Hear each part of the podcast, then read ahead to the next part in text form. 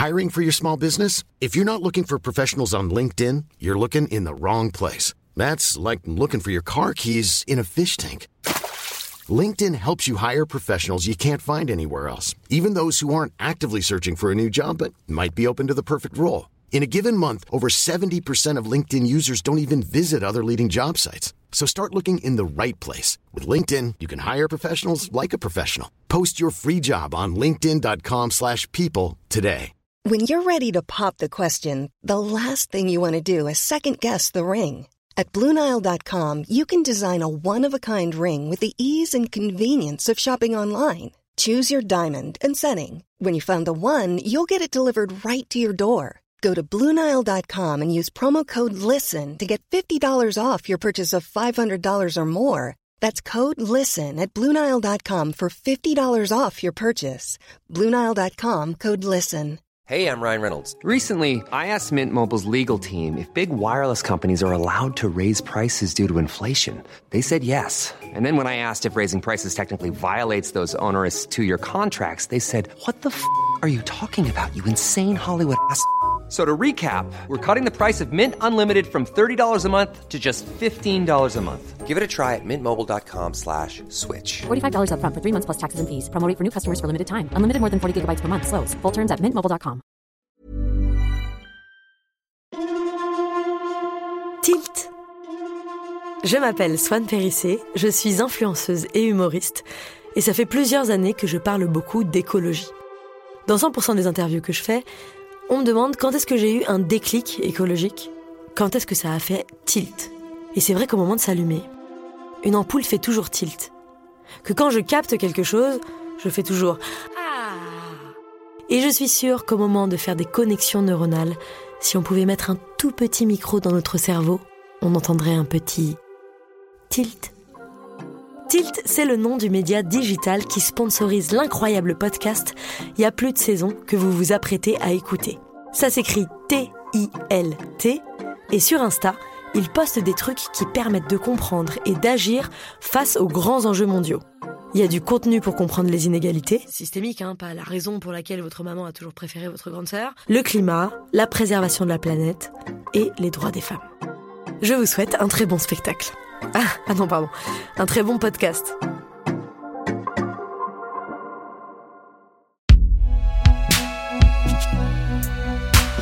Binge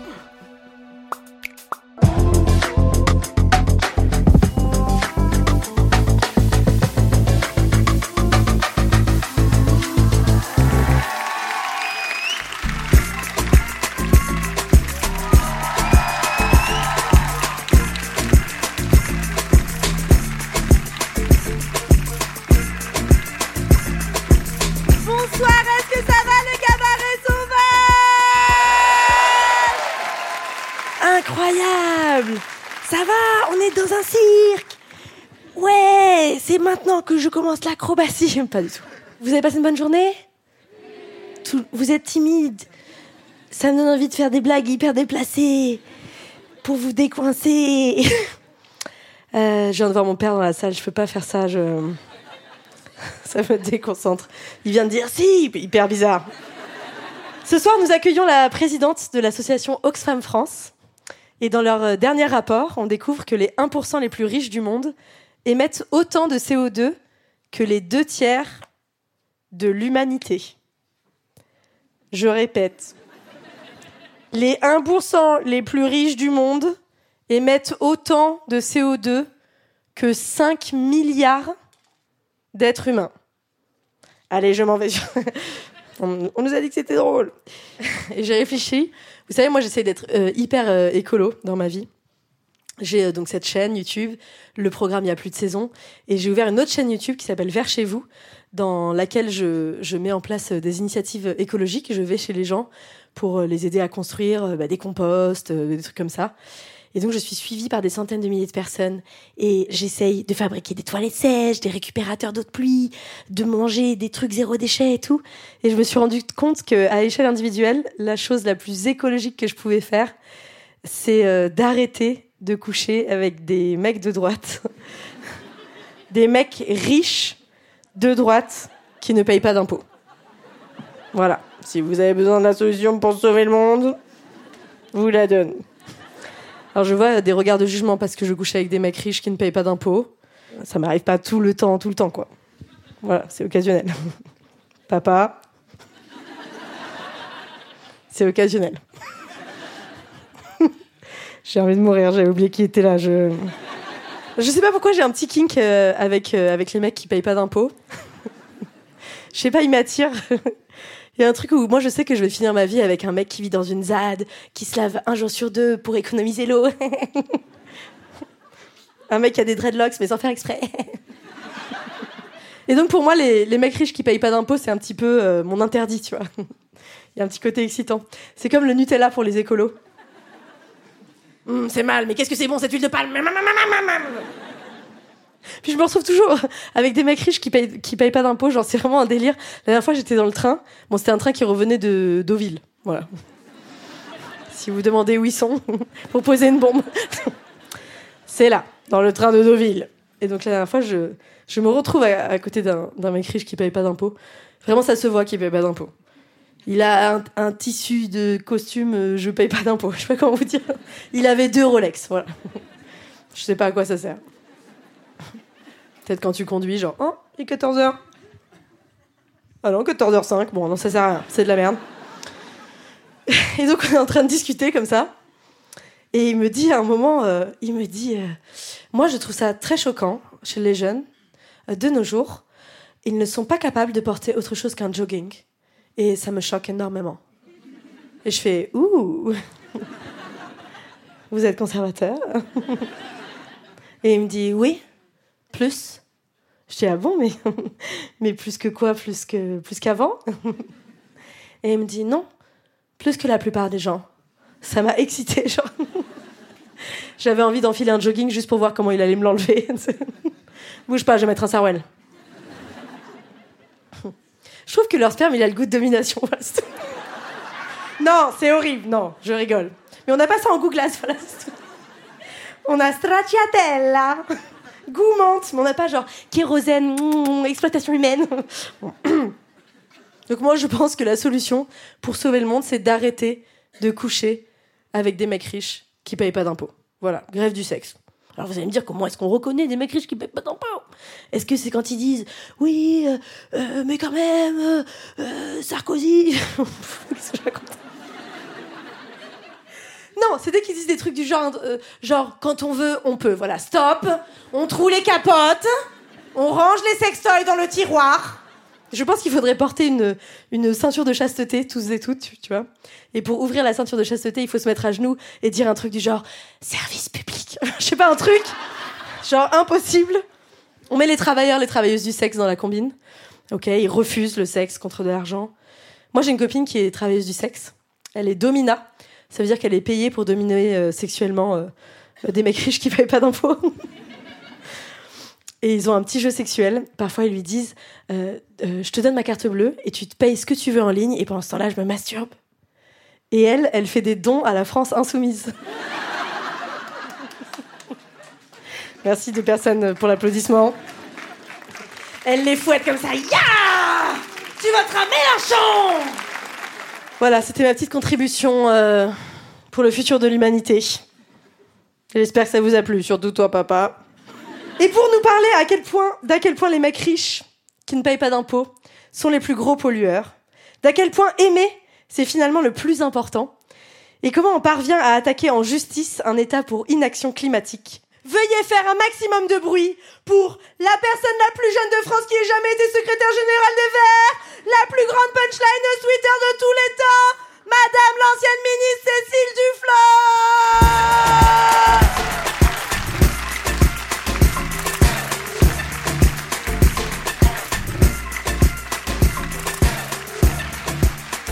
Je suis très heureuse de vous recevoir ce soir parce que vous êtes une femme politique, brillante, écologiste, de gauche, féministe, intelligente, belle, retraitée. retraitée. Mais ça marche pas parce que j'allais dire un peu comme moi. moi, je ne fais que commencer. Je parle plus. non, vous pouvez. La seule différence entre vous et moi, c'est que vous faites très peu de blagues de cul. Et que vous avez été ministre aussi, bon. Ce qui ne devrait pas trop tarder pour moi, je pense. Vous avez grandi dans le quartier de Surville, à Montreux-Fautionne, en Seine-et-Marne. Vraiment, je viens de prononcer de beaucoup de noms propres qui ne nous aident pas du tout à situer où vous avez grandi finalement. Vous vous êtes engagé très tôt en politique.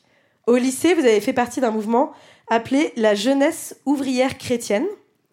Donc apparemment, c'est connu chez les gens de, de votre âge. Euh, mais moi, je ne connaissais pas. Ça existe toujours. Ça existe toujours. Donc c'est un mouvement, si j'ai bien compris, qui rallie les jeunes, les chrétiens et les ouvriers. Trois groupes qu'on est habitué à voir traîner souvent ensemble. Mais quel genre d'énergie il y avait à Montreux-Fautionne? Pour que des gens si différents s'unissent La rumeur dit qu'il y avait un mouvement étudiant concurrent qui s'appelait le Parti des DJ retraités musulmans. Mais j'ai pas le temps de développer. Le journal Le Monde vous confie avoir été une excellente élève, notamment grâce à votre passion pour la lecture. Vous dites Je passais ma vie dans les livres, la nuit, le jour, dans les toilettes, en marchant. En marchant, Cécile Duflo, vraiment. Aujourd'hui, il y a des gens qui provoquent des accidents parce qu'ils marchent dans la rue en postant des stories, mais vous pouvez croiser Cécile Duflo comme ça. Non, mais attention, vous voyez bien que je suis en train de lire l'encyclopédie universaliste D'ailleurs, dans une interview, vous racontez que quand vous étiez ministre, vous détestiez devoir être conduite par un chauffeur. Et c'est pas du tout parce que vous vouliez prendre le RER comme tout le monde. C'est parce que vous ne pouviez plus lire en bousculant les gens tranquillou. Vous racontez avoir loupé la mention très bien au bac à cause d'un 7 sur 20 en histoire-géographie. C'est donc tout naturellement pour vos études supérieures que vous choisissez euh, de vous inscrire en fac bah, de géographie. Et c'est là qu'on se dit finalement Parcoursup. Peut-être pas si mal. Durant vos études, vous devenez bénévole au Génépi. C'est fait pour la blague. C'est fait pour, c'est fait pour. Le Génépi, c'est le groupement étudiant national d'enseignement aux personnes incarcérées. En gros, c'est pour aider les gens en prison. Mais en vrai, à la première lecture, j'ai cru que vous buviez du Génépi de façon bénévole. Eh, je fais de générosité de cœur. Vous donnez des cours en prison et c'est là que vous rencontrez tous les hommes politiques français. Patrick Balkany, Sarkozy, Cahuzac, Bernard Tapie. Non, c'est faux. Ils n'étaient pas dans cette prison-là. Bernard Tapie, si. J'ai très mal travaillé mes fiches. Vous y rencontrez votre mari et à 21 ans, pour la première fois, vous avez un enfant. À 21 ans, moi, pour la première fois, je me rends compte que quand on nettoie pas autour des toilettes, au bout d'un mois, ça sent l'urine. Je suis découverte comme ça. Quand on est jeune adulte, voilà, on découvre des choses, ça fait grandir d'un coup, des, des réalisations de vie qui, vont, qui vous font grandir pour toujours. Aujourd'hui, vous avez quatre enfants qui s'appellent Émile, Bleuette, Anémone et Térébentine. En même temps, vous avez rencontré le père de trois d'entre eux dans le Génépi, donc c'est normal. C'est bien, vous avez pari. Hein. Vous avez eu envie, mais vous avez pari. C'est parce que vous m'avez dit que vos filles étaient fans, donc je me sens hyper coupable. C'est pendant vos études que votre sensibilité écologiste s'aiguise et que vous vous rapprochez des Verts. Vous devenez la plus jeune secrétaire nationale d'Europe Écologie Les Verts à 31 ans. Vous pouvez applaudir, c'est incroyable. Pour ceux qui, comme moi, ont plus de 31 ans et ne sont toujours pas secrétaire national de quelque chose, c'est pas grave, dites-vous que c'est juste les Verts. C'était hyper méchant et gratuit. En 2012, vous devenez ministre du Logement sous la présidence de François Hollande et vous promulguez une loi qui durcit les sanctions pour les communes qui ne veulent pas construire de logements sociaux. Une loi autrement appelée la loi de on peut plus être tranquille entre riches à cause des gauchias. Je suis presque sûre que c'était ça le surnom de la loi.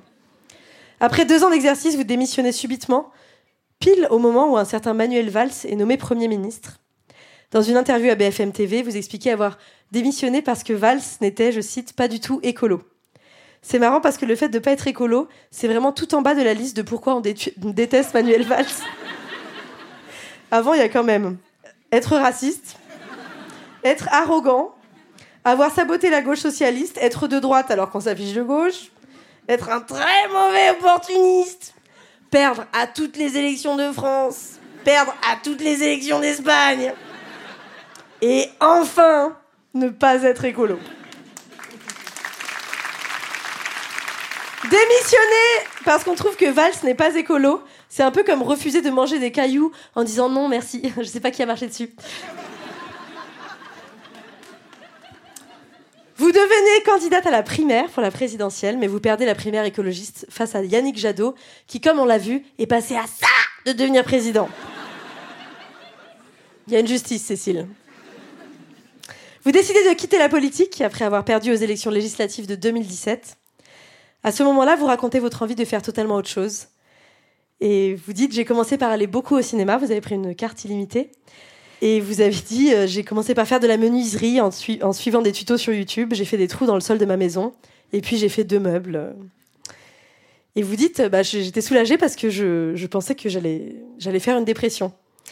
Alors ça, euh, c'est pas faire autre chose, c'est faire une dépression. faire des trous dans sa maison comme ça. Tout va bien Tout va bien En 2018, après avoir construit 547 tables de chevet et 18 chausse-pieds, vous prenez la direction d'Oxfam France, une ONG écologiste qui lutte contre les inégalités sociales et les conséquences du réchauffement climatique. En quelques années, vous êtes donc passé de celle qui fait la loi à celle qui milite contre ceux qui font la loi. Quelques mois après votre arrivée chez Oxfam, vous lancez avec trois autres ONG l'affaire du siècle, une campagne qui, vise à poursuivre l'État pour inaction climatique. C'est marrant parce que c'est un peu comme si vous poursuiviez vous-même au fond pour ne pas avoir fait au travail. Un peu comme si dans une entreprise, je passais mon entretien annuel avec moi-même. Tu as bien travaillé cette année, Swan? Non. Eh ben, tant pis pour toi, c'est licenciement. Vous êtes réputée franche et vous n'avez pas peur de fâcher vos anciens collègues en politique. Récemment, il y a une vidéo de vous qui a buzzé lorsque vous avez pris position publiquement contre la réforme des retraites, ce qui vous a attiré les foudres de Éric Nolot. Et quand c'est arrivé, tout le monde a fait eh, C'est qui Éric Nolot Globalement, ce qui est sorti de toutes mes recherches, c'est que vous êtes une femme extrêmement joyeuse. Dans une interview, vous dites J'ai un peu la philosophie de Balou. Il en faut peu pour être heureux. Et après, vous rajoutez Cette chanson, je l'ai faite chanter à tout mon cabinet quand j'étais ministre. Alors, aimer Balou, c'est une chose. Faire chanter, il faut se satisfaire du nécessaire, c'est une secte. Vous dites que ce qui vous rend le plus heureux, c'est de passer euh, du temps en famille. Vous dites la perspective de retrouver ma fille et de manger des saucisses lentilles cuisinées par ma mère. Alors là, ça me remplit de joie. Excusez-moi, mais est-ce que Anémone est au courant que vous la mettez au même rang qu'un petit salé lentille? Voilà. Pour résumer, je, disais que je dirais que vous êtes une femme libre, brillante, dont la joie et les convictions écologistes, féministes et égalitaires ont guidé votre vie. Et pour ça, Cécile Duflo, merci beaucoup d'être là ce soir.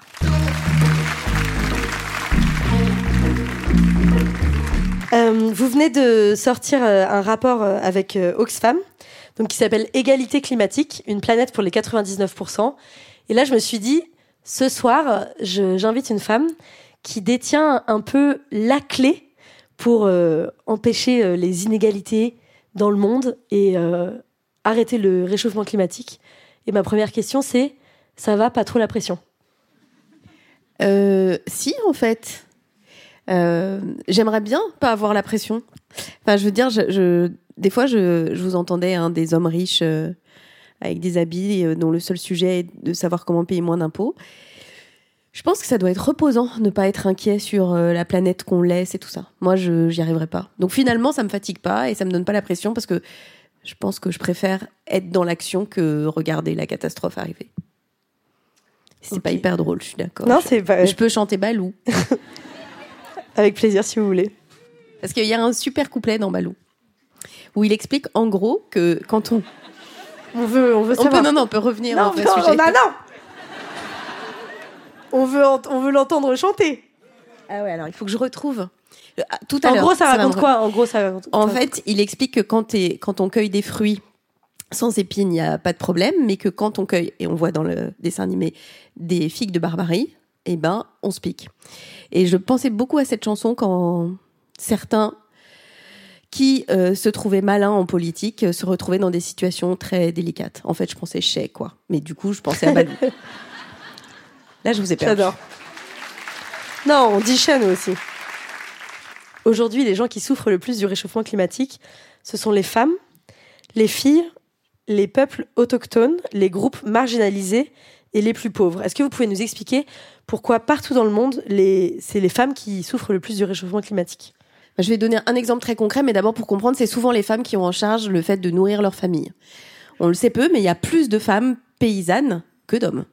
C'est plus les femmes qui cultivent la terre à l'échelle de l'ensemble de la planète que les hommes. Et notamment, elles ont en charge dans beaucoup de pays l'approvisionnement en eau.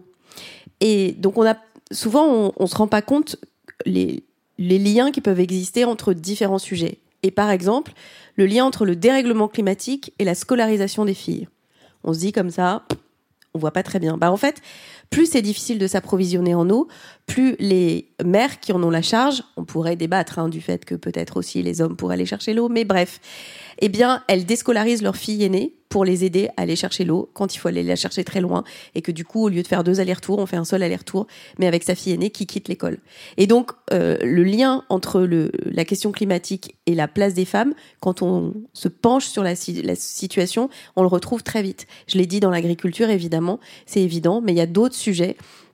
Euh, sur l'élevage, par exemple, on, souvent c'est les femmes qui ont en charge le bétail, bah, quand il y a moins à manger, il faut aller plus loin euh, et ensuite euh, on a moins de temps pour dormir. Donc voilà, il y a plein de sujets qui montrent cette euh, cette intrication très forte entre la question climat et la question des femmes. Dans le rapport, vous expliquez carrément que le système économique d'aujourd'hui est raciste et sexiste. Est-ce que vous pouvez nous en dire plus? Bah, En fait, c'est un système qui est basé sur l'exploitation, qui est basé sur l'exploitation de nos ressources naturelles et qui ne sait pas se corriger. C'est-à-dire que c'est un système qui est capable de même détruire les conditions de sa propre existence. Si on laissait aller euh, notre économie telle qu'elle fonctionne aujourd'hui, bah, à un moment, euh, ça ne marcherait tout simplement plus du tout parce que les conséquences du dérèglement climatique ont un impact sur la vie même de l'économie. Ça, c'est le premier élément. Mais le deuxième élément, c'est que euh, c'est un système qui n'est pas capable de se gérer non plus sur la question des inégalités. C'est-à-dire que plus ce système se propage sans régulation, plus les plus riches deviennent encore plus riches et encore encore plus riches en exploitant évidemment les plus vulnérables. Et les plus vulnérables, c'est de façon très évidente les femmes. Et parmi les femmes, euh, les femmes qui sont euh, racisées ou de culture ou de, groupes sociaux qui sont considérés comme euh, inférieurs, en tout cas dans l'appréciation de ceux qui exploitent ce système-là. Et aujourd'hui, il y a aussi, euh, c'est ce qui explique le rapport, euh, enfin l'économie est basée sur l'exploitation postcoloniale des, des, ressources et du travail des gens qui habitent dans le sud. Ah oui, et ça c'est bah, ce qui est intéressant, c'est que même le pape, même le pape l'a écrit dans son encyclique en parlant de si le pape l'a dit alors. Non, mais en parlant de dette écologique, c'est-à-dire et je crois que le débat sur le dérèglement climatique est en train de se déplacer. Il est en train de se déplacer vers un débat autour de la justice, parce que est-ce que c'est juste le principe des émissions de gaz à effet de serre, c'est qu'elles s'additionnent, elles s'accumulent.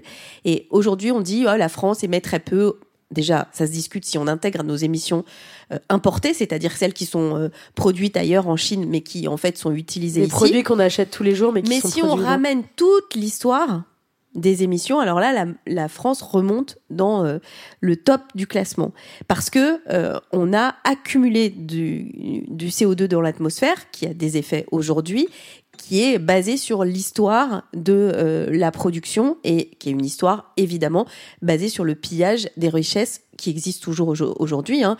Euh, les, ressources qu'on extrait dans les pays du Sud ne reviennent que très peu à ces pays. Euh, c'est notamment le cas du pétrole, c'est-à-dire qu'on est dans un système qui détruit le climat et détruit d'ailleurs d'abord le climat de ces pays-là qui sont aujourd'hui plus vulnérables pour alimenter la rente et la richesse de, des entreprises du Nord. Et il explique aussi le rapport que la société pourrait pas fonctionner sans le travail gratuit des femmes. Ah bah ça c'est une certitude. Est-ce que vous pouvez développer? C'est le travail euh, domestique déjà, qui est un des une des choses évidentes qui permet à la société de fonctionner, tout simplement, mais qui n'est jamais ni rétribué ni même évalué. Et par ailleurs, les femmes qui travaillent, elles sont toujours, toujours à niveau de compétence égale, moins payées que les hommes. Mais elles travaillent aussi dans ce qu'on appelle les secteurs les plus féminisés. Ça s'est vu par, euh, exemple pendant le Covid. Les aides-soignantes, les infirmières, les personnes qui font de l'aide à domicile, c'est ultra, ultra majoritairement au-dessus de 85% des femmes. Et elles sont moins payées. Mais on m'a raconté la même histoire dans les milieux du cinéma, euh, parmi les techniciens, les maquilleuses, comme leur nom l'indique, c'est souvent des femmes, les coiffeuses et les habilleuses sont moins payées que les autres techniciens parce que c'est des métiers plus féminisés. Donc, dans cette part de moins payé, de fait, il y a une part de travail gratuit, puisque c'est un travail équivalent au travail d'un homme, mais qui n'est pas payé. Les gens qui vont vivre euh, les pires conséquences du réchauffement climatique, ce sont les jeunes. Coucou. J'ai envie de mourir. Moi, donc, beaucoup de gens qui sont là, et moi aussi. Oui, je suis jeune, même si je ne vous cache pas que j'ai trouvé mon premier cheveu blanc il y a deux semaines. Voilà. Il est où maintenant? Il est caché au fond de ma poubelle. Non, je l'ai laissé. Je me suis dit, Hum, je suis super bonne. Euh, Les grands gagnants, c'est expliqué noir sur blanc. Je me suis dit, trop cool, je vais pouvoir euh, crédibiliser ma, ma stratégie de pas coucher avec les mecs riches qui payent pas d'impôts. Les grands gagnants, ce sont les milliardaires blancs de sexe masculin. Est-ce qu'il faut vraiment arrêter de coucher avec des, des hommes riches qui payent pas d'impôts? Ben, Je réfléchissais, est-ce que ça va les faire changer d'avis? Oui, bah, comme ça, ils vont errer, ils vont être là, aidez-moi Parce qu'il y a un film. Plus de temps pour déforester la Lozère, quoi, vraiment. Il y a un film de Michel Leclerc qui date de quand j'étais jeune moi, parce que ça a existé, où euh, au contraire c'était une militante de gauche qui couchait avec tous les mecs de droite Eh oui. pour les Le nom des gens. Voilà le nom des gens pour qu'ils deviennent de gauche. Donc peut-être qu'il faudrait coucher avec tous les milliardaires Oh, c'est bon, là. et On va pas leur faire de la pub non plus. Hein. Ben, je sais pas, je, je- sur la technique, j'ai un doute. Moi, je pense qu'il faut déjà, je pense qu'on peut les empêcher euh, en leur faisant payer plus d'impôts, parce que ce que dit le rapport, c'est qu'on devrait mettre en place un impôt sur la fortune au niveau mondial. Alors, c'est pas un truc complètement euh, évanescent. Hein. euh, Lula, qui euh, va avoir l'organisation euh, d'un prochain G20, a dit qu'il voulait que ce sujet soit à l'ordre du jour des débats. On a des solutions en fait, et il faut pas compter sur eux et sur leur bonne volonté. Ça, c'est sûr, ça on a compris.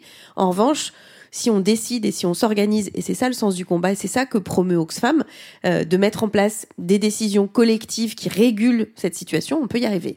Incroyable. Du coup, les hommes riches seront moins riches, ils paieront leurs impôts, et vous pourrez coucher avec eux. Merci pour cette démonstration, très clair.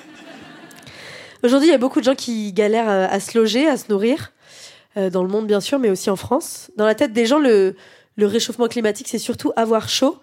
Est-ce qu'on peut expliquer comme ça brièvement en quoi un coût de la vie qui augmente, ça a un lien avec le dérèglement climatique? Alors, c'est pas avoir chaud ou avoir froid, c'est avoir les deux.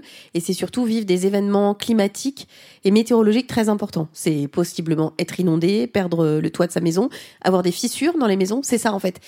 Tous les événements climatiques, euh, météorologiques deviennent plus intenses. Et donc, ça a un impact, par exemple, très direct. C'est que les assurances ont augmenté de 7%. Et sans doute qu'elles sont sur un trend très compliqué parce que, évidemment, il y a plus de dégâts, il y a plus de choses à payer et les assureurs, eux, bah, ils calculent ce qu'ils ont à dépenser, ils divisent par le nombre d'assurés et puis voilà.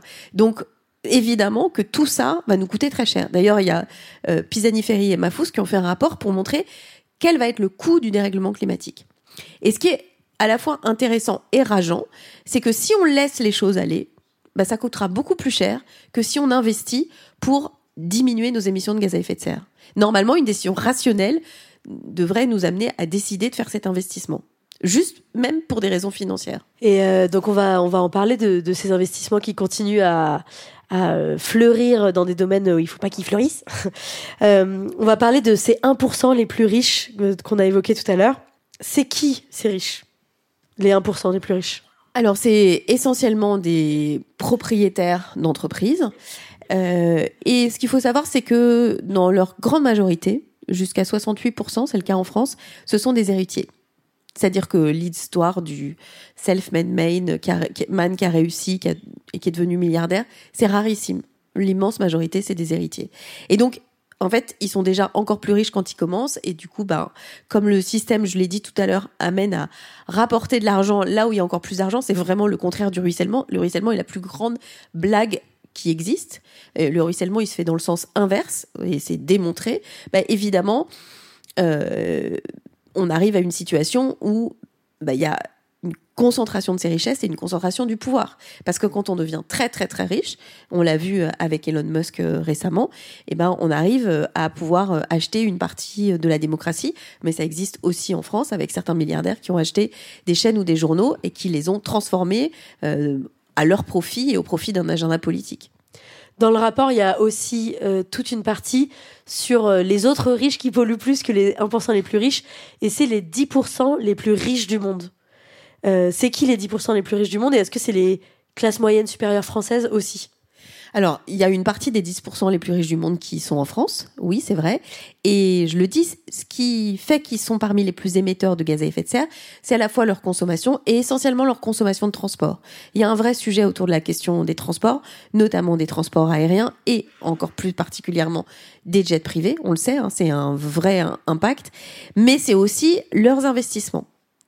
L'argent qu'ils ont soit dans une banque, soit euh, dans des entreprises, et qui qui leur donne aussi une forme de pouvoir en fait, euh, parce que si ils décident que je, je, dis, il y a un de nos milliardaires français euh, qui s'appelle Monsieur Saadé, qui possède une compagnie de transport maritime qui donc transporte des marchandises sur des cargos. Imaginons que Monsieur Saadé dise bah, tous ces cargos deviennent des voiliers. En fait, ça va avoir un impact très important sur la baisse de nos émissions. Donc, si on le regarde du côté euh, négatif, ce sont les responsables, mais on pourrait aussi se dire que bah, si on les contraint à bouger, ils pourraient être des acteurs de changement très importants. En gros, euh, on a les, riches principalement hum, polluent avec leur consommation mais aussi donc euh, bon par exemple le transport etc mais avec leurs investissements mais ça c'est pas imagé dans la tête des gens. En gros euh, quand t'es riche euh, t'as des des gens qui sont intéressés et disent ton argent il va pas dormir sur une banque on va l'investir dans ceci cela euh, dans des nouveaux puits de pétrole. Voilà, dans des nouveaux puits de pétrole. Voilà, et ben ça va aider à creuser des nouveaux puits de pétrole, alors que l'Agence internationale sur le climat a dit il ne faut plus forer de nouveaux puits de quelques ressources fossiles que ce soit d'ailleurs. En 2022, donc vous avez mené une étude sur 125 milliardaires et leurs investissements. En moyenne, leurs investissements produisent 3 millions de tonnes d'équivalent CO2. Donc, pour info, par personne, on doit être à moins de 3 tonnes euh, d'ici 2030. De même. 2,8. Je négocie avec Cécile Duflo. Moi, je voudrais savoir, si vous le savez, ça se passe comment quand t'es milliardaire, genre? Parce qu'il y a écrit vraiment dans, ce résumé de rapport, il suffit de passer un coup de fil à ton courrier et de lui dire euh, oui, investis dans les énergies renouvelables, parce que sur ces 125 milliardaires, il y en a un seul qui a mis de l'argent sur les énergies renouvelables. Et et j'arrive pas à concevoir comment justement si ça va coûter beaucoup plus cher à tout le monde, donc à eux, donc aux assurances, etc. J'arrive pas à concevoir que les mecs ils puissent passer un coup de fil et dire oui tu mets tout l'argent sur le pétrole afin de niquer tout le monde et que je gagne plein de thunes. Bah, c'est un peu ça l'idée. Mais, c'est pas possible. Y a pourquoi pourquoi ils, ils mettent pas leur argent euh, Mais il y a un vrai cynisme. Il y a un vrai cynisme euh, qui est que aujourd'hui les énergies fossiles ça rapporte encore beaucoup d'argent ça va nous coûter un désastre, mais ça rapporte beaucoup d'argent. Mais il n'y a personne pour, dire euh, il y en aura bientôt plus en fait. Bah mais euh, alors c'est pour ça qu'il y a une évolution, on va dire, de du mouvement écologiste. Moi, j'ai connu une époque où on se disait attends, c'est juste qu'ils n'ont pas compris, on va leur expliquer bien posément, et une fois que tout le monde va comprendre bien posément ce que ça veut dire le dérèglement climatique et les conséquences, bah, normalement, ils vont agir dans le bon sens. Et là, pendant très longtemps, il y a eu une forme de relative stupéfaction en disant mais attends il y a un truc qui est pas possible là tout le monde a bien compris les données du problème sont connues et pourtant il se passe rien. C'est aussi la, suite de euh, ce qu'on a appelé l'accord de Paris, c'est-à-dire qu'il y a presque dix ans, il y a neuf ans, euh, lors de la COP, donc le grand sommet qui discute euh, de la situation et de l'évolution du dérèglement climatique et de quelles sont les mesures à prendre, il y a eu un accord avec l'obligation pour tous les pays d'avoir une stratégie pour limiter la hausse des températures sous 2 degrés. Et en essayant d'aller vers 1,5 degré à l'initiative des petites îles qui disaient, nous, à 1,5 degré, on est, comme les Tuvalu, recouverts d'eau. C'est d'ailleurs ce qui est en train de leur arriver. Et euh, tous les pays, du coup, se sont engagés. Et donc là, on s'est dit, ah bah chouette, on a quand même gagné un truc. Puis on s'est rendu compte que aucun pays ne respectait cette trajectoire. Donc c'est aussi ce qui nous a amené, nous, par exemple, à lancer l'affaire du siècle en disant, attendez, l'accord de Paris, c'était, comme son nom l'indique, à Paris. Ou plus exactement, comme m'a dit quelqu'un de mon équipe, oui, enfin, au Bourget. J'ai adoré cette remarque. C'était en effet au Bourget.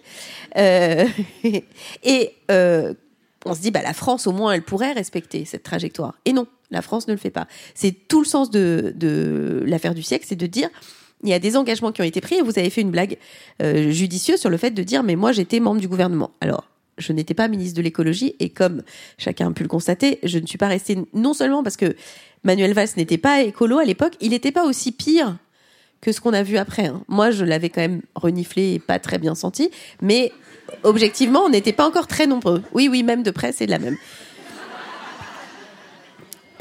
Oui, oui, c'est bien ce que je. Mon nez est très sensible à certaines dérives depuis que vous parlez de lui, vous avez le nez qui se bouche. Je sais pas si vous l'entendez. Exactement. C'est une, réaction- souvenir. c'est une réaction d'autodéfense euh, naturelle. C'est Manuel Valls. Sarkozy. Oui, Mais c'était il y a longtemps quand même, et c'était même avant Et MeToo. depuis, il a pris une douche. Mais quand même, à l'époque, certains ont dit que j'avais mes humeurs, limite mes règles, et que c'est pour ça que j'avais pas voulu Bah, aller tout le monde sait que c'était pour ça, Cécile, hein, surtout ici dans ce public. Hein. Maintenant, bref. Ne parlons plus. On, a, on consacré trop de temps à Pardon. Manuel Valls à, cette- Pardon. à ce moment. Mais l'accord de Paris, donc pas appliqué. Donc on attaque le gouvernement. Et effectivement, j'ai été membre d'un gouvernement. Et je, je peux re- reconnaître de manière très tranquille que les, les décisions qui ont été prises n'étaient pas à la hauteur euh, du sujet. Et je reconnais aussi humblement que je m'étais trompée. C'est que j'étais convaincue que François Hollande, que je connaissais et dont je savais qu'il n'était pas ultra convaincu, il aurait pas tellement j'étais comme les écologistes dont je vous parlais. Je me disais bah en fait il aura pas trop le choix quand même. On est en 2012 là maintenant c'est bon euh, il faut s'y mettre. Bah, raté.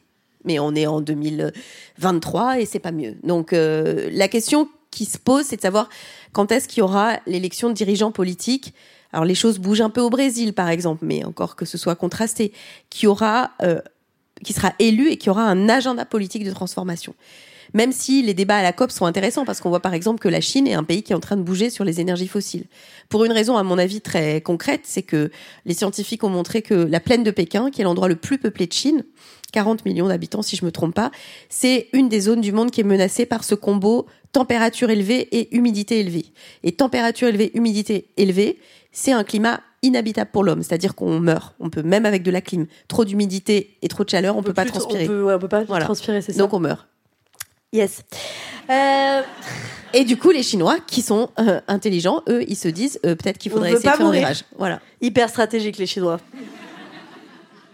Dans votre étude, c'est vraiment la partie qui m'a fait le plus bader. Il y a une corrélation entre les plus riches, enfin, on montre qu'il y a une corrélation entre les plus riches et les gens qui ont du pouvoir.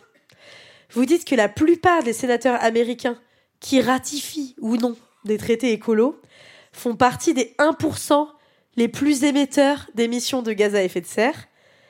Quand j'ai lu ça, honnêtement, je me suis dit, ben, si ceux qui décident sont ceux qui kiffent polluer, comment on va s'en sortir? Et ma question, Cécile, c'est comment on va s'en sortir? Alors, si je savais exactement euh, comment on va s'en sortir, je, je serais ravie. Je sais pas la clé qu'il faut utiliser, mais je sais qu'il faut utiliser à peu près tout ce qu'on peut. C'est pour ça que moi je donne pas de comment dire de d'avis très tranché à ceux qui ont des modes d'action différents des nôtres. Oxfam, c'est pas une organisation qui pratique la désobéissance civile, par exemple. C'est pas non plus euh, une organisation qui s'est jetée dans le combat politique euh, comme d'autres. Euh, donc, je pense qu'il faut tout essayer. Mais euh, je suis beaucoup plus confiante que je ne l'étais il y a quelques années, mais vraiment parce qu'il y a eu un moment de bascule. Ah. Oui? Parce que euh, moi j'ai vécu une époque où être écologiste c'était faire rigoler tout le monde en fait et c'était ultra minoritaire et là maintenant Vous dites que je fais rigoler personne. Ok. mais il y a énormément de jeunes qui ont fait ce virage-là, y compris dans un certain nombre de grandes écoles qui structurent l'appareil d'État. Parce que à l'époque, c'était saugrenu. c'était Saugrenu. c'était plus que saugrenu. Je retire ce mot. Hein Oui, Moi, j'ai été, je suis, euh, je suis diplômée de l'ESSEC. J'ai été diplômée de l'ESSEC en 2000. Ensuite, je me suis mise à faire de la politique. J'ai- Je suis devenue sec- secrétaire nationale des Verts. Et dans le journal des anciens, il y avait jamais mon nom. Ils avaient honte, mais honte. Donc, ils me cachaient. Je pense que j'ai été la. alors, C'est peut-être plus le cas maintenant. Je connais pas tous les anciens diplômés, mais la plus euh, gradée, le plus haut poste de ministre. Mais non, non, non. Ils m'avaient toujours pas mis dans leur journal parce qu'ils avaient vraiment honte. Donc, en 2012, il y a pas si longtemps, et les choses ont vraiment changé. Mais donc, ce qu'il faudra aussi, c'est qu'une fois qu'on réussit à avoir l'agenda politique, il faut mettre en place les mesures. Et ça, ça va pas être de la tarte, parce que si on veut être à la hauteur de l'enjeu, on va devoir changer tous nos modes de vie. Et pas individuellement, de façon collective. Il y a des choses qui seront plus possibles. On va faire un petit jeu extrêmement spontané. Je vais vous lire des vraies phrases issues de vrais rapports d'Oxfam et vous devez m'expliquer ce que ça veut dire, tout simplement. Car parfois, dans un souci d'alerter l'opinion, vous écrivez des phrases métaphoriques et on comprend rien. Ok, je lis des phrases qui sont dans le rapport et vous devez essayer de comprendre le problème mathématique et vous de me l'expliquer. Une taxe de 60% sur les revenus des 1% des super riches à l'échelle mondiale permettrait de réduire l'équivalent en carbone d'une quantité supérieure aux émissions totales du Royaume-Uni. Bonne chance. Alors, les super riches, ok? Oui. On leur prend un taux de 60% sur la part la plus élevée de leurs revenus. Aujourd'hui, vous avez des tranches d'impôts, et ben on fait une tranche d'impôt plus élevée. Et ben ça, ça leur, ça permettrait d'économiser les émissions de gaz à effet de serre de tout le Royaume-Uni. Incroyable. Comment on. Elle n'a pas compris. Si, si, j'ai compris. Mais comment on convainc? Vous pensez qu'il y a des gens qui vont bien Ah, vouloir? Alors la taxe, on convainc pas. Il y a pas. La taxe, on convient, on convainc pas. Non, la taxe, on convainc pas. On décide que c'est comme ça. On décide qu'il y y a une tranche supplémentaire d'impôt. Et euh, oh, enfin, vous êtes peut-être tous convaincus. Moi, je suis convaincue euh, de l'intérêt des impôts. Mais en général, au moment où il faut les payer, on est moins convaincus. Donc, c'est mieux qu'on soit obligé. C'est plus facile. Ah, mais moi, je suis très à l'aise avec cette, cette question-là. Souvent, on parle, on dit l'écologie, euh, on oblige les gens, etc. Mais en fait, on est une espèce très spéciale. hein. On est une espèce qui aime les contraintes. En tout cas, qui sait pas se gérer sans. On en a inventé des tonnes. Par exemple, le mariage. Ça a quel intérêt le mariage? Bah, ça a l'intérêt d'essayer de s'auto-limiter dans la capacité de découvrir Dans tout quoi, un tas de choses. Duflo Je, pas seulement avec les plus riches. En tout cas, moi, je suis. Enfin, j'ai été mariée. Et ça. Pourquoi je me suis embarquée là-dedans? Waouh Je vais donner un autre exemple. Beaucoup moins dangereux. La ceinture de sécurité. Ça va jusque-là Elle a comparé ses ex-maris à une ceinture de sécurité. Alors certains oui, d'autres carrément pas. Chacun ses kinks. Donc, Volvo invente la ceinture de sécurité 3 points. Avant, c'était des harnais hyper longs à mettre, hyper compliqués. Et ils se disent que l'in- l'invention est tellement géniale qu'ils ne déposent pas de brevet. Ils disent à tous les constructeurs, vous pouvez l'utiliser, ça sauve tellement de vies. Bah, les conducteurs, ils installent pas la ceinture de sécurité 3 points. C'est en option. Et les gens le prennent pas. On rend ensuite obligatoire l'installation de la ceinture à l'avant. Les gens, ils lat- ils l'attachent pas. Ils considèrent que c'est attentatoire à leur liberté. La seule chose que ça fait d'avoir une ceinture ou pas, c'est de mourir ou pas beaucoup plus. Soi-même. Et bien, pour que les gens se mettent à attacher cette ceinture de sécurité, il a fallu rendre ça obligatoire. Et si on la met pas, on a et une amende et on vous retire des points. Donc, les humains sont des êtres particuliers qui ont besoin qu'on les oblige sous peine d'amende pour pouvoir sauver leur propre vie. Ben voilà. Et je pense que pour le climat et les taxes, c'est pareil.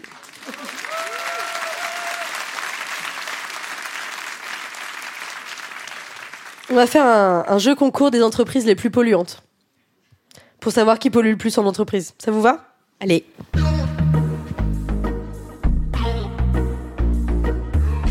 Oxfam le rappelle souvent, les entreprises ont un rôle hyper important dans le réchauffement climatique. Selon un rapport du Carbon Disclosure Project, publié en 2017, vous vous moquez pas, 100 entreprises dans le monde sont responsables de 70% des émissions mondiales de gaz à effet de serre, ce qui fait relativiser quand on se trompe de poubelle avec son petit emballage en carton. Je vous propose un petit jeu concours des entreprises les plus polluantes, afin qu'on rigole bien tous ensemble.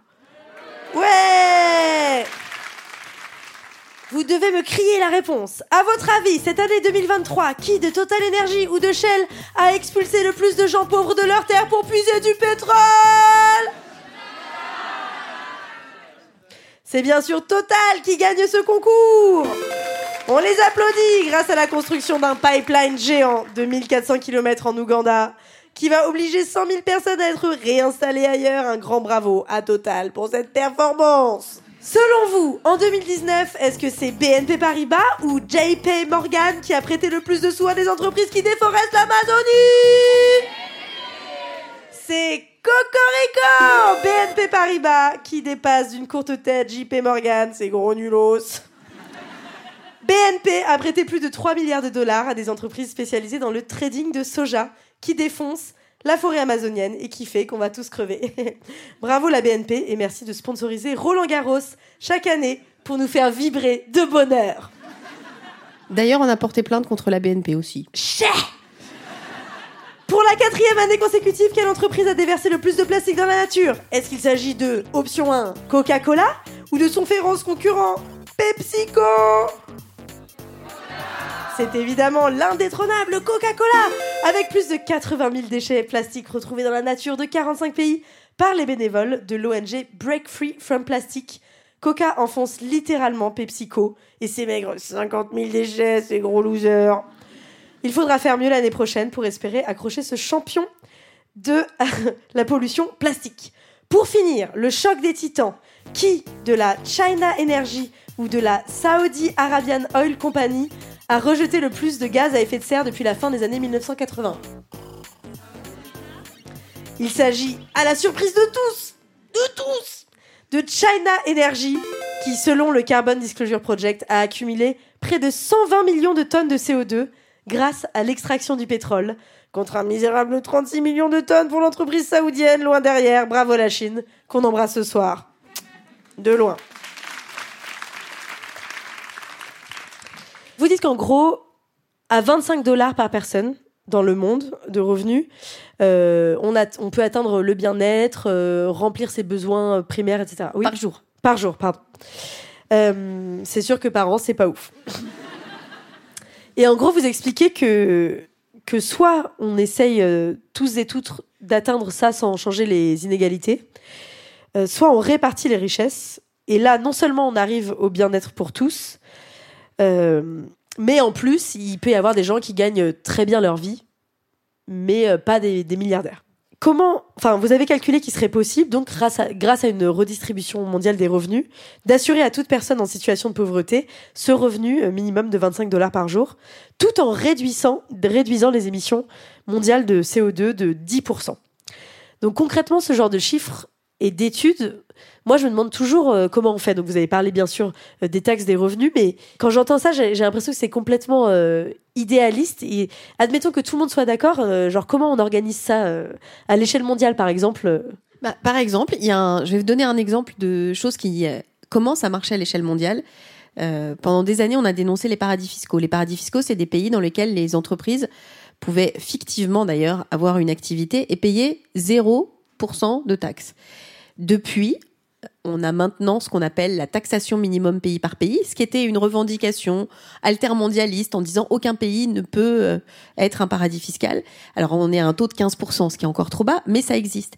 Donc ces espèces de, changements qui semblent inatteignables, ils peuvent exister. Avant qu'on interdise le travail des enfants, bah, il y avait des enfants qui travaillaient. Et dans les débats parlementaires, au milieu du 19e siècle, on disait, ah non mais attendez, si jamais vous interdisez le travail des enfants, déjà l'industrie euh, française, ça, vous pouvez dire l'industrie britannique, c'était le même débat dans tous les pays, va s'effondrer face à nos concurrents. Et en plus, euh, bah, les familles vont avoir un problème de revenus parce que le travail des enfants, ça sert euh, pour le... Bah, de fait, maintenant, on a interdit le travail des enfants et euh, on a quand même survécu. On a créé des vacances. Enfin, le progrès social, c'est l'histoire de conquête. Alors, ça se fait rarement Ouais. dans la simplicité, mais c'est tout à fait possible. Mais il y a quand même des enfants qui travaillent euh, dans le monde. Il y a des enfants qui travaillent dans le monde, mais ce chemin-là, il peut être pris à beaucoup d'autres Il y en a beaucoup moins qu'avant. Il y en a beaucoup moins qu'avant, dans beaucoup moins de pays. Et la question de la scolarisation, de euh, du fait de préserver euh, euh, les enfants du travail euh, le plus pénible. D'abord, ça a toujours été ce, ce schéma-là. Et il y a des gens qui se battent encore aujourd'hui, notamment euh, dans tout un tas d'instances internationales. Mais il y a des instances qui fonctionnent bien. L'OMC, elle fonctionne bien. Euh, elle arrive très bien à faire, euh, à, résoudre en tout cas des conflits et de faire respecter la liberté du commerce international. Donc on peut tout à fait imaginer une gouvernance mondiale qui serait beaucoup plus allante sur les questions de justice sociale et sur les questions climatiques parce que les deux vont ensemble.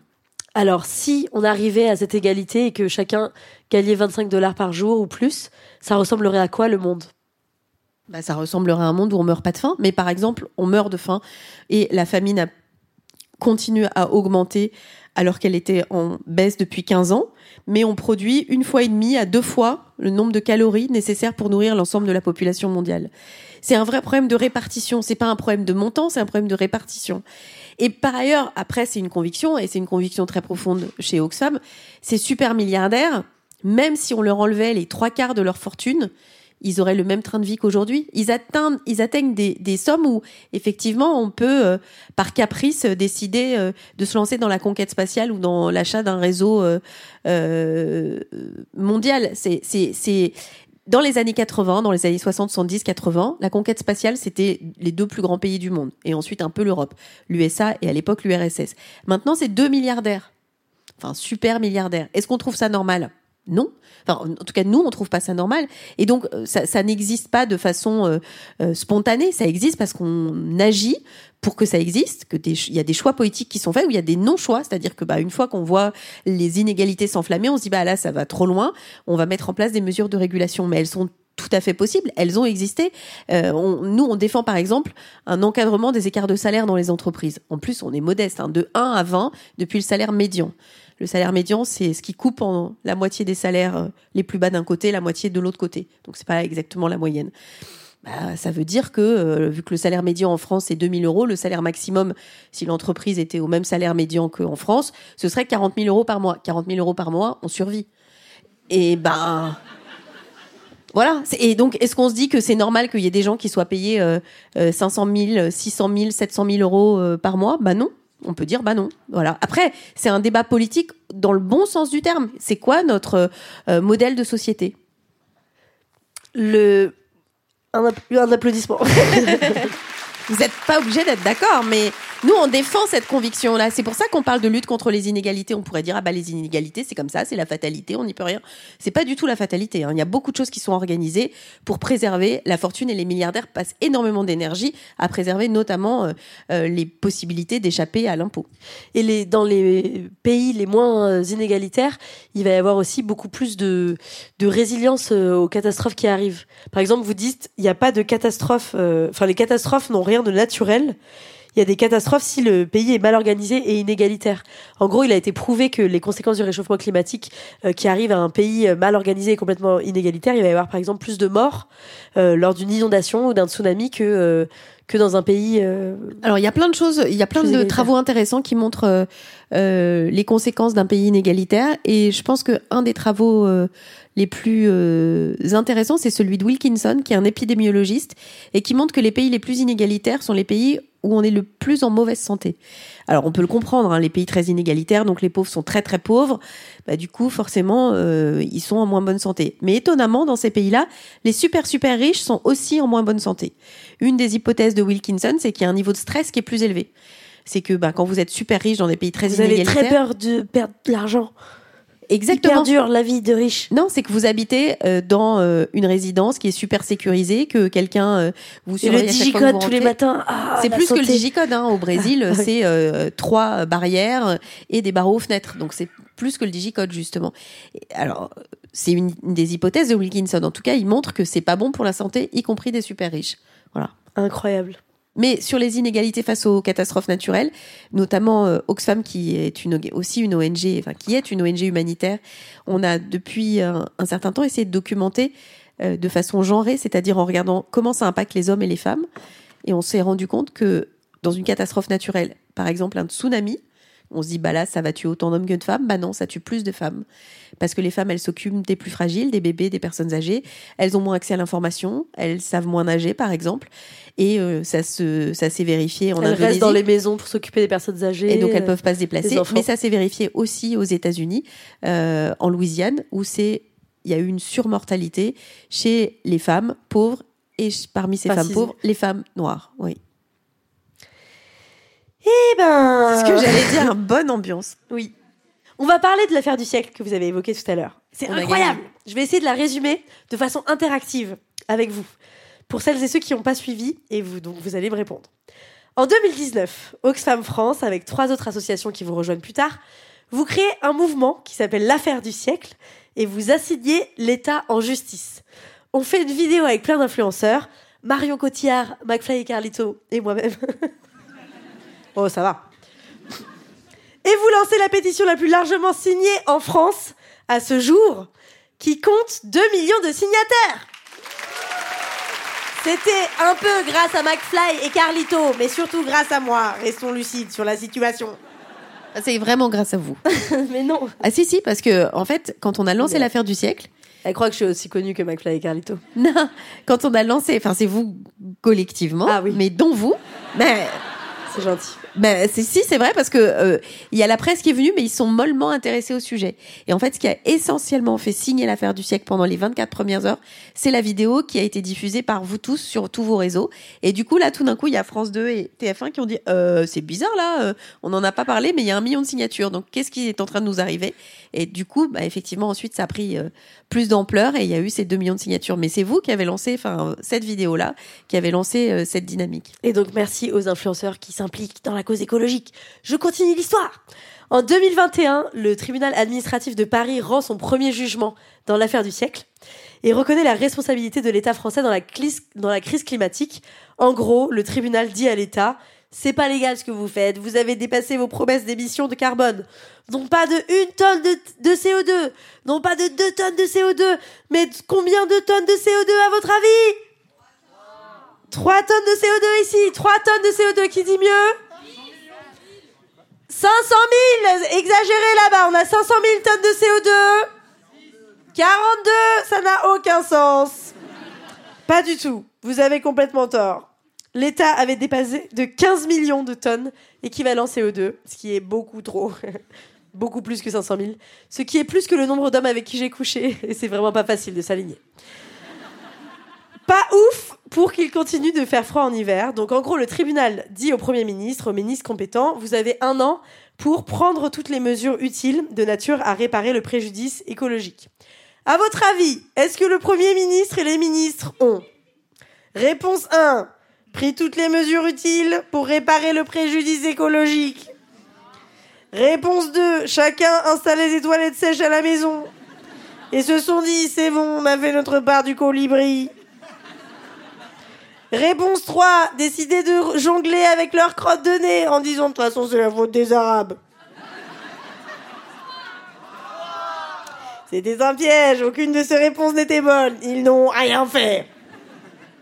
En juin de cette année-là, 2023, vous dites au tribunal, allez, euh, il faudrait que l'État paye, allez, un milliard d'euros pour réparer les bêtises. Et là, il y a quelques jours, le 8 décembre 2023, le rapporteur public du tribunal administratif de Paris vient de dire l'État a rempli son contrat et a réparé le pré- préjudice écologique. En gros, en 2022, l'hiver a été chaud, donc il y a eu une baisse d'émissions. Donc c'est bon, on est gentil, on a fait plein de choses, comme faire en sorte qu'il fasse chaud cet hiver. Donc j'ai des questions, deux questions. Déjà, c'est qui ce rapporteur public du, du tribunal administratif? Est-ce qu'il a des petites lunettes sales, les cheveux gras et de l'acné? Est-ce que c'était lui qui cafetait au CPE quand on fumait derrière les toilettes au collège? Et comment dort-il la nuit? Ça c'est ma première question. Deuxième question, c'est quoi les enjeux de, de ce que ce mec a dit et comment vous vous sentez après quatre ans de lutte? Euh, alors, les enjeux, c'est de savoir si, euh, euh, c'est très intéressant, si le préjudice, c'est les émissions de gaz ou c'est les conséquences de ces émissions. Et évidemment, c'est les conséquences. En soi, les émissions de gaz à effet de serre, c'est pas un préjudice. La deuxième chose, c'est effectivement, est-ce qu'on considère que comme il y a eu des événements extérieurs qui ont permis de diminuer nos émissions, l'État est exonéré de toute responsabilité ou pas? Et notre euh, avocat, euh, Maître Alimi, a dit euh, au tribunal, c'est un peu comme si après le naufrage de l'Erika, il y avait tous les habitants et les pêcheurs qui avaient ramassé le mazout partout euh, dans la mer, euh, sur euh, la plage, qu'il n'y en avait plus, et que on disait ah bah c'est bon, Total n'est pas coupable, il n'y a plus de pétrole. C'est à peu près le même la même nature de débat.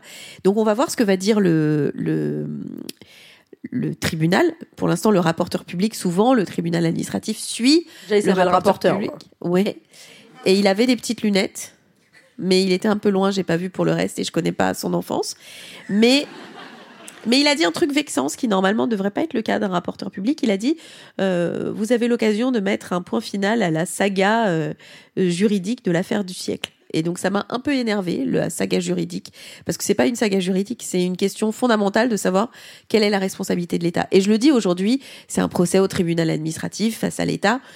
Moi, je suis assez convaincue que dans dix ans, il y a un certain nombre des gens dont on parle, le patron de Total, le patron de la Shell, euh, et même probablement des présidents, qui seront euh, devant un tribunal pour être jugés sur ce qu'ils ont fait et surtout sur ce qu'ils n'ont pas fait, alors qu'ils savaient parfaitement les enjeux et le risque qui pesait sur nos populations. Je suis assez convaincue que c'est ce qui va arriver parce que vu qu'on fonce dans le mur, mais là bien en connaissance de cause, ce sera compliqué de dire non non c'est pas de notre faute.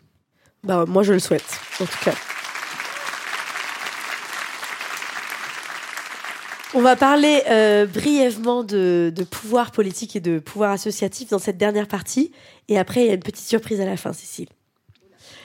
Entre vous et moi, et, et eux, c'était quoi le plus kiffant quand vous étiez ministre? Euh, de savoir que ce qu'on décide a un impact sur euh, la vie des gens. Des choses très très claires. hein. Quand on gagne un arbitrage et qu'on a euh, un budget pour pouvoir ouvrir des places d'hébergement d'urgence, ça veut dire qu'il y a des gens qui dormiront pas à la rue des familles, des enfants.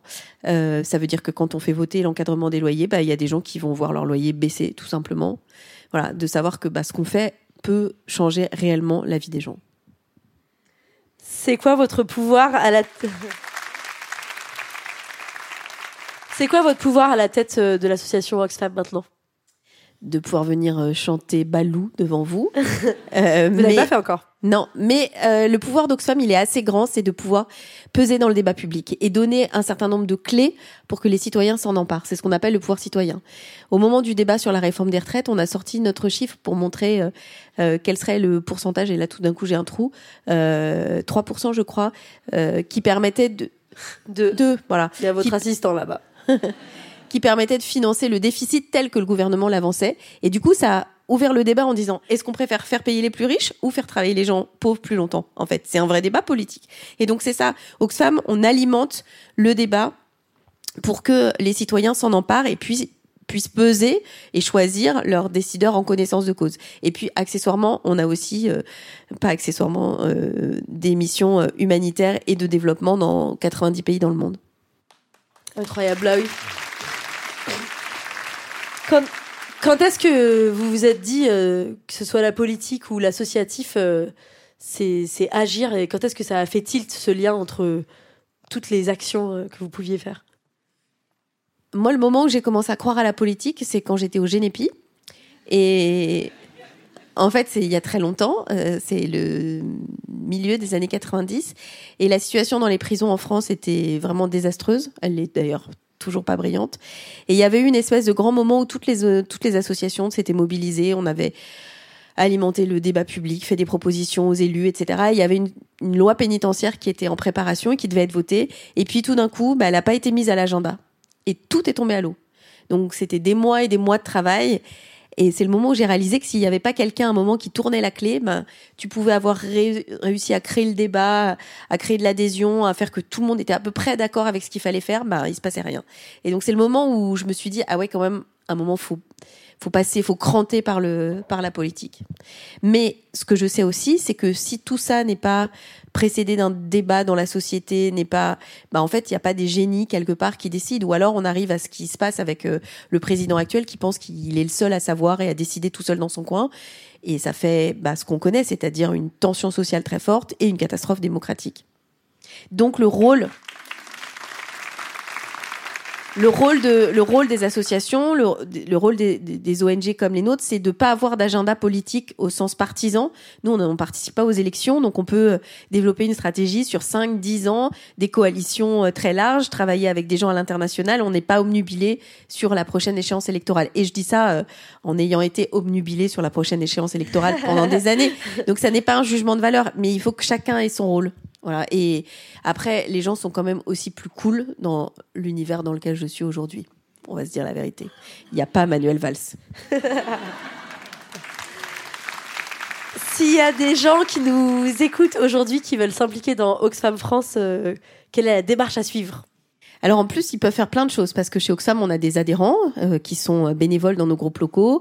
On a des gens qui n'ont pas moins de temps, donc ils peuvent être bénévoles pendant les, les trails d'Oxfam. Deux fois par an, on organise un événement, une marche de 100 km par équipe de 4. Non merci par exemple. Non mais après chacun c'est... Mais pour que des gens qui sont OK pour marcher 100 km par équipe de 4 et collecter 1500 Toute euros votre équipe, elle, m'é- elle m'écrit- sur Instagram tout le temps. Tu peux faire, venir faire les 100 km Je suis là, non. Bah, c'est dommage parce que c'est bien. En même Sans temps. façon.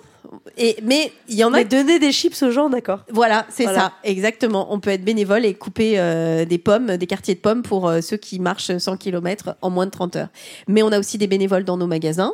On a aussi des donateurs, et ça c'est très précieux, parce que l'indépendance d'Oxfam, le fait qu'on puisse écrire tout ça de manière très libre, c'est parce qu'on a 45 000 donateurs, dont certains qui nous donnent de l'argent tous les mois et qui nous permettent d'être complètement libres de notre expression. Incroyable, je mets tous les liens en www.oxfamfrance.org. Merci Cécile Duflo. On va. On aime bien finir. On aime bien finir cette émission, Cécile, avec un petit moment où on est entre nous et on se dit qu'est-ce qu'on pourrait faire d'artistique pour toute la vie, même quand il y aura plus d'électricité et que les milliardaires nous auront tout pris? Et la réponse, c'est chanter. Donc on va chanter tous ensemble. Cécile est en mode solo et tout, j'adore. On va vous faire chanter, le public. On va chanter euh, trois voix.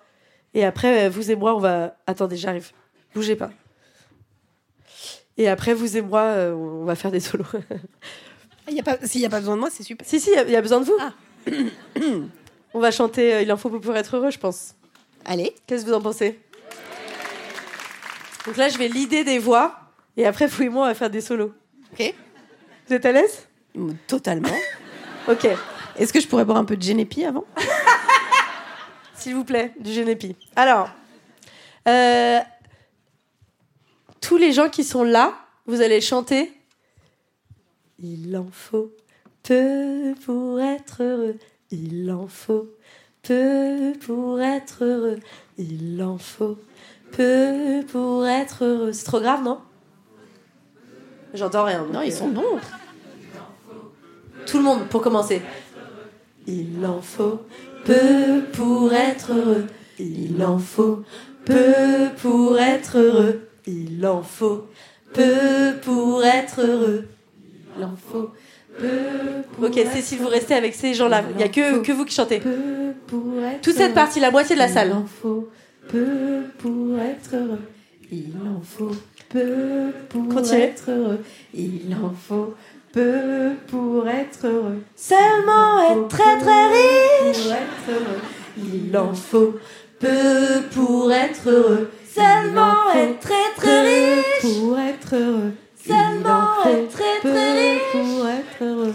Il en faut peu pour être heureux. Il en faut hyper peu dur. pour être heureux. Bon bah voilà, c'est tout. C'est la fin de la musique. C'était incroyable. Merci beaucoup. Mesdames et messieurs, un maximum de bruit pour Cécile Duflo, s'il vous plaît.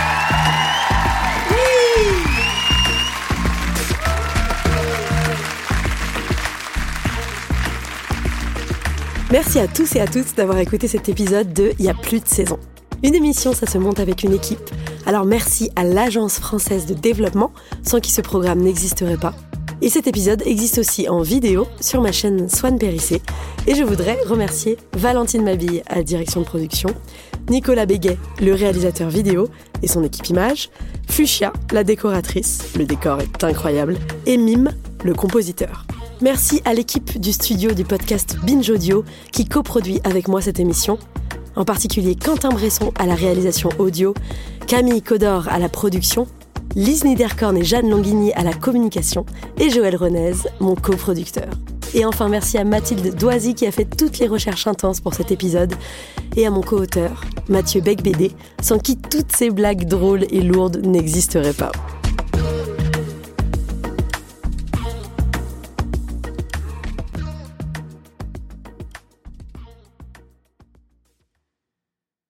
Merci encore à Tilt d'avoir permis la réalisation de ce super podcast vidéo spectacle.